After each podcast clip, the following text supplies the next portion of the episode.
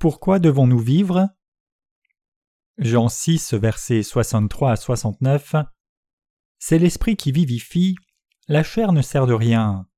Les paroles que je vous ai dites sont esprit et vie, mais il en est parmi vous quelques-uns qui ne croient point, car Jésus savait dès le commencement qui étaient ceux qui ne croyaient point, et qui était celui qui le livrerait. Et il ajouta C'est pourquoi je vous ai dit que nul ne peut venir à moi si cela ne lui a été donné par le Père. Dès ce moment, plusieurs de ses disciples se retirèrent, et ils n'allaient plus avec lui. Jésus donc dit aux douze Et vous, ne voulez-vous pas aussi vous en aller? Simon-Pierre lui répondit Seigneur, à qui irions-nous? Tu as les paroles de la vie éternelle. Et nous avons cru et nous avons connu que tu es le Christ, le Saint de Dieu. Pourquoi vivons-nous maintenant, vous et moi? Nous travaillons maintenant pour quelque chose qui ne périra pas, pour quelque chose d'éternel. En d'autres termes, nous travaillons pour sauver les âmes perdues dans le monde entier, et nous vivons pour réveiller le cœur des gens. Nous faisons seulement ce qui est bon. Vivez-vous vraiment pour ce qui est éternel? Sur vingt-quatre heures d'une journée, combien d'heures vivons-nous pour ce qui ne périt pas? Il se pourrait bien que nous ne vivions en fait que peu d'heures pour ce qui est éternel. Loin de là, ne passons-nous pas plus d'heures pour ce qui périra? En dehors de ce que nous faisons pour vivre pour ce qui ne périt pas, tout le reste vient de la chair. Si vous travaillez dur pour votre chair qui périra, vous gaspillez votre temps. Bien sûr, nous recherchons parfois ce qui semble être de la chair, mais dont nous avons besoin pour soutenir le ministère de l'Évangile. Mais si c'est nécessaire pour l'Évangile, alors ce n'est pas de la chair. Quel que soit le bénéfice, ce qui sert à l'Évangile est vraiment spirituel. Mes chers croyants, à moins que nous ne vivions pour l'Évangile, nous ne pouvons pas nous appeler nous-mêmes les disciples de Jésus. Si nous sommes vraiment les disciples qui croyons dans le bien des actes que le Seigneur a accomplis sur cette terre, nous devons maintenant savoir clairement de quelle manière nous devons conduire nos vies. Même si nous sommes dans un corps de corruption, nous pouvons encore réaliser l'incorruptible tout en travaillant avec ce corps corruptible. J'ai souvent contemplé combien ma vie est réellement consacrée à ce qui est éternel et à ce qui ne périt jamais. Ainsi, sur vingt-quatre heures par jour, lorsque j'ai moi-même examiné pour voir combien d'heures je passe au travail impérissable et combien d'heures je passe pour le travail périssable, j'en suis venu à découvrir que je ne passe pas de nombreuses heures pour le travail qui ne périra pas. Un certain ministre de notre mission a compté combien d'heures il a travaillé pour l'Évangile, en dehors du temps passé au lit, à prendre les repas, à la salle de bain et ainsi de suite, et il a découvert qu'il y avait effectivement très peu d'heures. Le nombre d'heures que passent les gens à vivre pour l'impérissable sont très peu nombreuses. Même si nous vivions toute la journée pour ce qui ne périra pas, ce ne serait toujours pas suffisant. Même si nous consacrions toute notre vie, nous ne passerions pas assez d'heures à vivre pour l'impérissable. En d'autres termes, très peu d'heures sont effectivement consacrées à vivre pour ce qui est éternel. Répandez-vous l'évangile de l'eau et de l'esprit? Notre Seigneur dit que c'est l'Esprit qui donne la vie. Nous avons besoin de réfléchir combien d'âmes nous pouvons vraiment sauver. Y a-t-il une âme qui a reçu la rémission de ses péchés à cause de vous quand vous avez prêché l'évangile de l'eau et de l'esprit? Seul ce travail qui sauve les âmes peut être décrit comme une œuvre éternelle et spirituelle. Le Seigneur dit que répandre l'évangile de l'eau et de l'esprit pour les autres, afin qu'ils puissent également recevoir la rémission des péchés, c'est le seul travail qui ne périt pas. En Jean 6, verset 51, le Seigneur dit Je suis le pain vivant qui est descendu du ciel. Si quelqu'un mange de ce pain, il vivra éternellement. Et poursuit en disant En vérité, en vérité, je vous le dis, si vous ne mangez la chair du Fils de l'homme et si vous ne buvez son sang, vous n'avez point la vie en vous-même. Celui qui mange ma chair et qui boit mon sang a la vie éternelle, et je le ressusciterai au dernier jour, car ma chair est vraiment une nourriture et mon sang est vraiment un breuvage. Celui qui mange ma chair et qui boit mon sang demeure en moi et je demeure en lui. Comme le Père qui est vivant m'a envoyé, et que je vis par le Père, ainsi celui qui me mange vivra par moi. C'est ici le pain qui est descendu du ciel. Il n'en est pas comme de vos pères qui ont mangé la manne et qui sont morts. Celui qui mange ce pain vivra éternellement. Jean 6, versets 53 à 58. Ainsi, le chapitre 6 de Jean parle de la façon dont le Seigneur est venu comme le pain de vie et nous a donné la vie éternelle. En d'autres termes, Ce chapitre explique que celui qui mange la chair de Jésus et boit son sang recevra la vie éternelle. Ceux d'entre nous qui en premier ont connu cette vérité et ont cru en elle avant les autres doivent diffuser le message du salut à tout le monde. Ce n'est qu'après cela que nous pouvons faire une œuvre éternelle. Si nous faisons les choses de nous-mêmes, elles périront toutes immédiatement. Ce n'est que lorsque nous prêchons ce que le Seigneur a fait pour nous, c'est-à-dire sa chair et son sang, que nous travaillons pour ce qui ne périra jamais et faisons le travail qui sauve les âmes. Diffuser ce que le Seigneur a fait pour nous, c'est œuvrer pour la nourriture qui ne périt pas.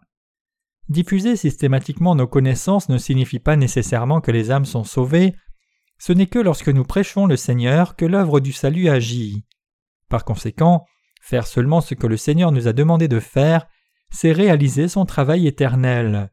En d'autres termes, la diffusion de notre propre message ne signifie rien. Lorsque le Seigneur a dit Je suis le pain vivant qui est descendu du ciel, si quelqu'un mange de ce pain, il vivra éternellement, et le pain que je donnerai, c'est ma chair, que je donnerai pour la vie du monde. Les Juifs rassemblés autour de lui ne pouvaient pas comprendre cela, et ils murmuraient entre eux en disant Comment peut-il nous donner sa chair à manger? Au cours de la période de l'Église primitive, les chrétiens ont été profondément mal compris par les incroyants à cause de ce passage. À cette époque où les chrétiens étaient persécutés, ils se cachaient dans des cavernes souterraines appelées les catacombes pour adorer Dieu, et les gens qui venaient à l'église pour la première fois étaient choqués d'entendre quand le prédicateur disait dans son sermon Celui qui mange la chair du Seigneur et boit son sang recevra la vie éternelle. Quelque chose ne va pas bien dans leurs pensées. Ces gens sont-ils cannibales? Comment peuvent-ils se dévorer les uns les autres même s'ils ont faim? Comme de tels malentendus ont été amplifiés, de nombreux chrétiens ont été mis à mort au cours de la période de l'Église primitive. L'Église catholique pratique la sainte communion à chaque messe. Ces adeptes mangent l'hostie distribuée par le prêtre. Ils croient que lorsque le prêtre bénit l'hostie, ce morceau de pain se transforme en chair de Jésus. Ils estiment aussi que lorsque le prêtre prie sur la coupe de vin, le vin est transformé en sang de Jésus. Cette doctrine est appelée la transsubstantiation. Alors, les catholiques croient qu'ils peuvent recevoir la vie éternelle s'ils participent à la sainte communion en mangeant l'hostie et en buvant du vin, et c'est la façon dont ils mettent en pratique leur religion. Ceci cependant est totalement infondé. Croire que Jésus est venu sur cette terre incarné dans la chair, a pris nos péchés en étant baptisé, est mort sur la croix, et nous a ainsi sauvés de tous nos péchés, c'est vraiment manger la chair de Jésus et boire son sang. Jésus nous a sauvés de nos péchés par l'évangile de l'eau et de l'esprit, et il nous a donné la vie de Dieu. Pour nous, accepter la grâce de Dieu, l'évangile de l'eau et de l'esprit dans nos cœurs, c'est manger la chair de Jésus et boire son sang. Ce n'est rien d'autre que cet évangile qui est le pain qui sauve nos âmes. Examinons-nous pour voir combien nos vies présentes sont effectivement vécues pour le Seigneur. Pourquoi vivons-nous dans ce monde? Vivez-vous seulement pour la prospérité matérielle? Non, c'est pour œuvrer au salut des âmes que nous vivons sur la terre. La Bible dit Ainsi que vous mangiez ou buviez ou tout ce que vous faites, faites-le pour la gloire de Dieu. 1 Corinthiens 10, verset 31. Ce passage signifie que nous devons vivre pour l'œuvre qui sauve les âmes. En d'autres termes, plutôt que de vivre sur cette terre pour ceux qui périssent seulement, nous devons vivre l'œuvre qui sauve les âmes perdues. Mes chers croyants, Qu'est-ce qui vous fait continuer à vivre? Si votre vie est complètement vide de sens, cela ne peut que signifier que vous faites quelque chose de mal. Vous devez savoir pourquoi vous êtes vivant, sachant exactement à quelle fin vous menez votre vie. C'est alors seulement que votre vie a un sens. Vous devez orienter votre esprit en sachant que le but de votre vie c'est d'obéir à la parole de Dieu et de réaliser l'œuvre qu'il vous a confiée, et vous devez vivre par la foi selon la volonté de Dieu. Il n'y a rien de plus ennuyeux et vide de sens que de travailler sans fin, ne sachant pas pourquoi vous faites ce que vous faites maintenant. Pour nos sœurs, vivez-vous pour prendre soin de vos enfants afin qu'ils grandissent pour réussir? Mais que se passe-t-il si vous vivez à une telle fin? Après avoir regardé vos enfants pendant tout ce temps, vous mourrez, et vos enfants aussi reproduiront ce qu'ils auront vu, prendront soin de leurs enfants et périront comme vous. Qu'est-ce que c'est? Ce n'est pas le genre de vie qui est réellement vécu pour ce qui est éternel. Si vous êtes encore en vie, vous devez d'abord rencontrer Jésus et recevoir la rémission de vos péchés, et puis il faut travailler pour sauver d'autres âmes. Vous devez viser l'objectif, le plus grand travail. Si vous ne savez pas pourquoi vous êtes en train de vivre, c'est-à-dire sans but à votre vie, c'est que votre vie est complètement sans valeur. Pourtant, malgré cela, la plupart des gens dans ce monde ne savent pas pourquoi ils vivent. Ainsi, de nombreuses personnes tombent dans l'alcoolisme ou la toxicomanie, comme leurs cœurs sont vides. Précisément parce qu'ils ne savent pas pourquoi ils doivent vivre, ils passent leur journée vide de sens et tournent en rond sans fin, jusqu'au jour de leur mort. La Bible dit qu'une vie sans but, c'est comme celle des animaux qui périssent. Psaume 49, verset 20. Et vous alors? Pourquoi vivez-vous? Vivez-vous simplement parce que vous pouvez encore respirer et votre cœur est encore en train de battre? Vous devez avoir une direction claire dans votre vie, les raisons pour lesquelles vous vivez et ce pourquoi vous devriez vivre. Notre vie est différente de celle d'une bête, non seulement dans notre façon de manger, de nous reproduire et de dormir.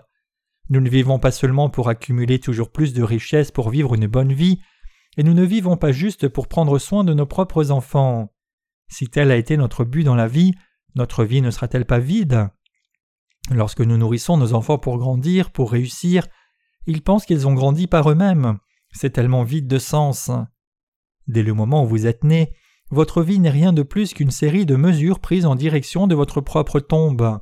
N'est-ce pas inutile? Quel espoir avez-vous dans une telle vie?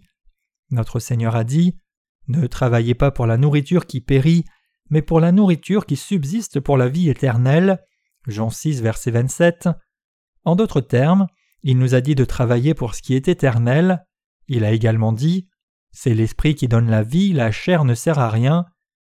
Notre Seigneur est venu sur cette terre pour nous sauver et nous donner la vie éternelle, et il nous a dit de vivre pour ceux qui durent éternellement. Il nous dit Vous devez aussi vivre comme moi, vivre pour l'Évangile, proclamer mon nom, et mener à bien les œuvres du Père, qui permettent à chacun de recevoir la rémission des péchés, et après avoir fait toutes ces choses, venir à moi. Comme Jésus a guéri les malades et nourri les affamés en réalisant le miracle des cinq pains et des deux poissons, des dizaines de milliers de personnes se sont rassemblées autour de lui immédiatement, comme un nuage qui le suivait partout. Même si elles ont suivi le Seigneur avec une motivation charnelle, Jésus a effectivement voulu leur donner les bénédictions spirituelles. C'est pourquoi Jésus leur dit Ma chair est la vraie nourriture et mon sang est la vraie boisson, en leur disant qu'ils devaient recevoir la vie éternelle en croyant dans son œuvre. Il a également dit C'est l'Esprit qui donne la vie, la chair ne sert à rien, mais lorsque les gens ont entendu sa parole, ils s'en sont allés. Même beaucoup de ses disciples l'ont abandonné, comme il est écrit. À ce moment-là, beaucoup de ses disciples l'abandonnèrent. Jean 6, verset 66. En d'autres termes, bien que d'innombrables personnes aient reçu la nourriture de la chair et aient été guéries de leur maladie, tout en suivant Jésus avec ces derniers mots, Jésus a jeté une douche froide sur leur cœur qui cherchait seulement les choses de la chair. Il leur a dit c'est l'esprit qui donne la vie, la chair ne sert à rien. Je ne suis pas venu sur cette terre juste pour vous donner du pain, je ne vais pas vous donner du pain à nouveau dans les jours à venir. Mon désir est de sauver votre âme et de vous donner la vie éternelle. Je ne travaille pas uniquement pour remplir votre ventre.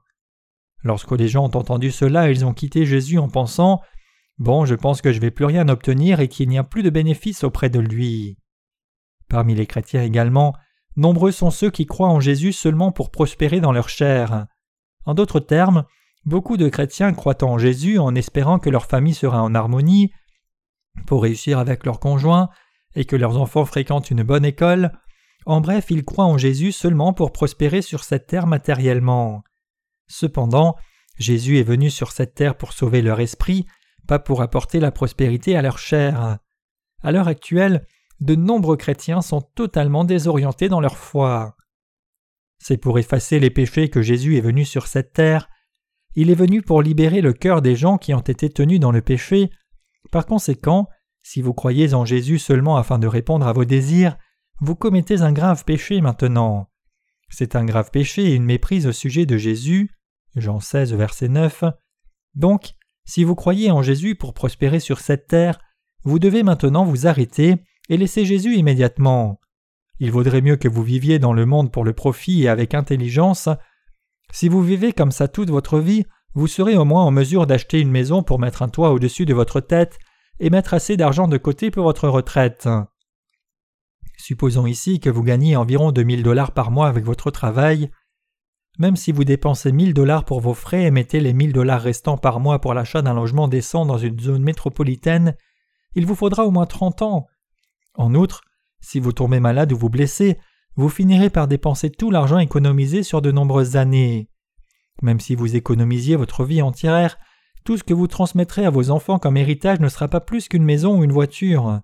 Après être mort et avoir laissé cet héritage à vos enfants, que montrerez-vous à Dieu? Vous n'aurez rien à lui montrer. Seriez-vous capable de dire au Seigneur Eh bien, j'ai gagné un demi-million de dollars tandis que j'étais sur la terre? Non, vous n'aurez rien à lui montrer. Le Seigneur a dit Celui qui vous donnera un verre d'eau à boire en mon nom, parce que vous appartenez à Christ, assurément je vous le dis, il ne perdra pas sa récompense. Marc 9, verset 41. Le Seigneur se souviendra de la façon dont vous avez travaillé pour lui. Peu de gens font le plus grand travail qui ne périt pas.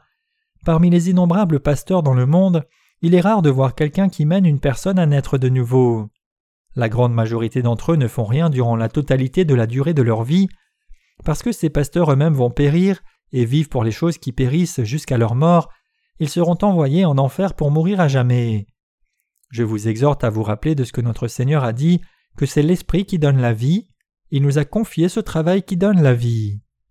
Lisons ensemble Jean 6, versets 67 à 68.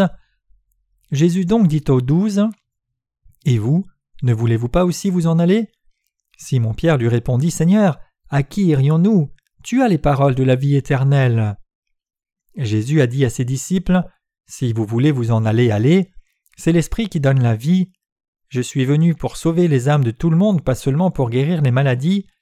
Quand Pierre dit Seigneur, à qui irions-nous? Tu as les paroles de la vie éternelle. Il reconnaît que ta parole est la parole de la vie éternelle, la parole qui nous sauve. Ta parole n'est rien d'autre que la parole de Dieu. C'est selon ta parole que nous vivons éternellement et c'est selon ta parole que nous avons reçu la rémission de nos péchés. Notre bonheur éternel et notre prospérité sont liés à ta parole. C'est la raison pour laquelle Pierre a dit Tu es le Christ, le Fils du Dieu vivant. Jean 6, verset 69. Ce que Pierre croyait, c'était la parole de la vie éternelle. Nous devons savoir et croire ce que notre Seigneur nous dit, et nous devons vivre correctement en fonction de cela. Je vous demande de ne pas perdre du temps en vain à vivre comme un porc obsédé par le manger et le boire pour mourir sans signification. Bien sûr, avant de naître de nouveau par l'évangile de l'eau et de l'esprit, nous ne pouvions pas vivre une telle vie. Pourquoi? Parce que nous ne savions pas quelle était la bonne vie. Toutefois, maintenant que nous sommes nés de nouveau, nous savons que le Seigneur nous a placés sur cette terre afin que nous vivions pour ce qui est intéressant, pour ce qui est éternel, et pour ce qui sauve les gens de leurs péchés. C'est pourquoi Dieu nous a donné son Église, nos familles et nos emplois aussi. Je vous exhorte tous à croire que Dieu a permis de réunir toutes les conditions pour nous faire réaliser l'œuvre qui sauve les âmes. Nous devons en effet avoir la compréhension spirituelle sur cette question et vivre par la foi. Êtes-vous spirituellement encore trop immature pour que votre esprit se fixe sur les choses de la chair? Comment pourrais-je réussir et bien vivre sur cette terre? Maintenant que je n'ai pas de péché, que dois-je faire pour vivre heureux avec ma famille? N'est-ce pas ce que vous voulez par hasard? Je vous prie de comprendre que nous ne sommes pas sur cette terre pour de telles choses périssables. Nous sommes sur cette terre pour l'œuvre qui sauve l'âme des autres personnes, pour l'œuvre de témoignage de la parole de Dieu et pour l'œuvre de proclamation de l'Évangile. Vous devez comprendre que c'est pour nous confier la grande commission qu'est la diffusion de l'Évangile que Dieu nous a fait naître de nouveau et nous a placés sur cette terre. Nous devons vivre pour l'œuvre de sauver l'âme des gens et il faut savoir que la chair ne sert à rien. Outre le travail de la proclamation de l'Évangile de Dieu, tout va disparaître. C'est notre esprit qui est sauvé par la foi en Jésus. Même si notre être périt, notre être intérieur est renouvelé de jour en jour. 2 Corinthiens 4, verset 16. Nous devons vivre pour l'œuvre qui sauve les âmes des autres. Nous devons vivre le reste de notre vie pour le trésor qui ne disparaît jamais. Que ce soit au travail ou à domicile, nous devons tout faire pour l'œuvre de sauver d'autres âmes, et nous devons nous concentrer sur notre but. Quoi que nous fassions, nous devons faire l'œuvre de l'Esprit. Mes chers croyants, que vous mangiez ou buviez, je tiens à vous dire de vivre pour l'œuvre que le Seigneur nous a confiée. Pourquoi Dieu nous a-t-il sauvés, vous et moi? Si tout ce que vous voulez de votre vie de foi, c'est devenir riche dans la chair, vous devriez quitter l'Église calmement. Si d'autre part, vous voulez vivre toute votre vie pour la diffusion de l'Évangile et avec l'aide de Dieu, alors vous devez vous unir à l'Église. Si quelqu'un qui est né de nouveau en croyant dans l'Évangile de l'eau et de l'Esprit ne vit que pour sa propre chair, son cœur ne trouvera jamais aucune satisfaction. Dieu ne peut pas non plus le laisser seul à vivre ainsi. Si l'un des bien-aimés de Dieu finit par aimer le monde, Dieu va chercher à le ramener à lui par quelque moyen qui soit nécessaire. Mes chers croyants, notre Église n'est pas une Église du monde. Si vous voulez vivre heureux dans le Seigneur, alors vous devez vivre votre vie entière dans la réalisation des œuvres qui sauvent les âmes. Si c'est ce que vous voulez, alors vous devez rester avec nous, mais si ce n'est pas ce que vous voulez, alors vous devez prendre vos affaires et quitter les lieux. Bien sûr, il est vrai que nous poursuivons parfois des choses du monde, cependant, notre objectif doit toujours être clair. Même si nous ne pouvons pas toujours vivre selon la volonté de Dieu, nous savons au moins quel est le juste objectif dans nos vies. Le fait que nous ayons encore des insuffisances est complètement différent de ne pas connaître le but de notre vie. Il est de sauver les âmes à travers la prière, la prédication de l'Évangile et l'expansion du royaume de Dieu. Nous n'avons pas d'autre but que celui-ci. Le juste ne doit croire que dans la justice de Dieu et il doit vivre de cette seule justice.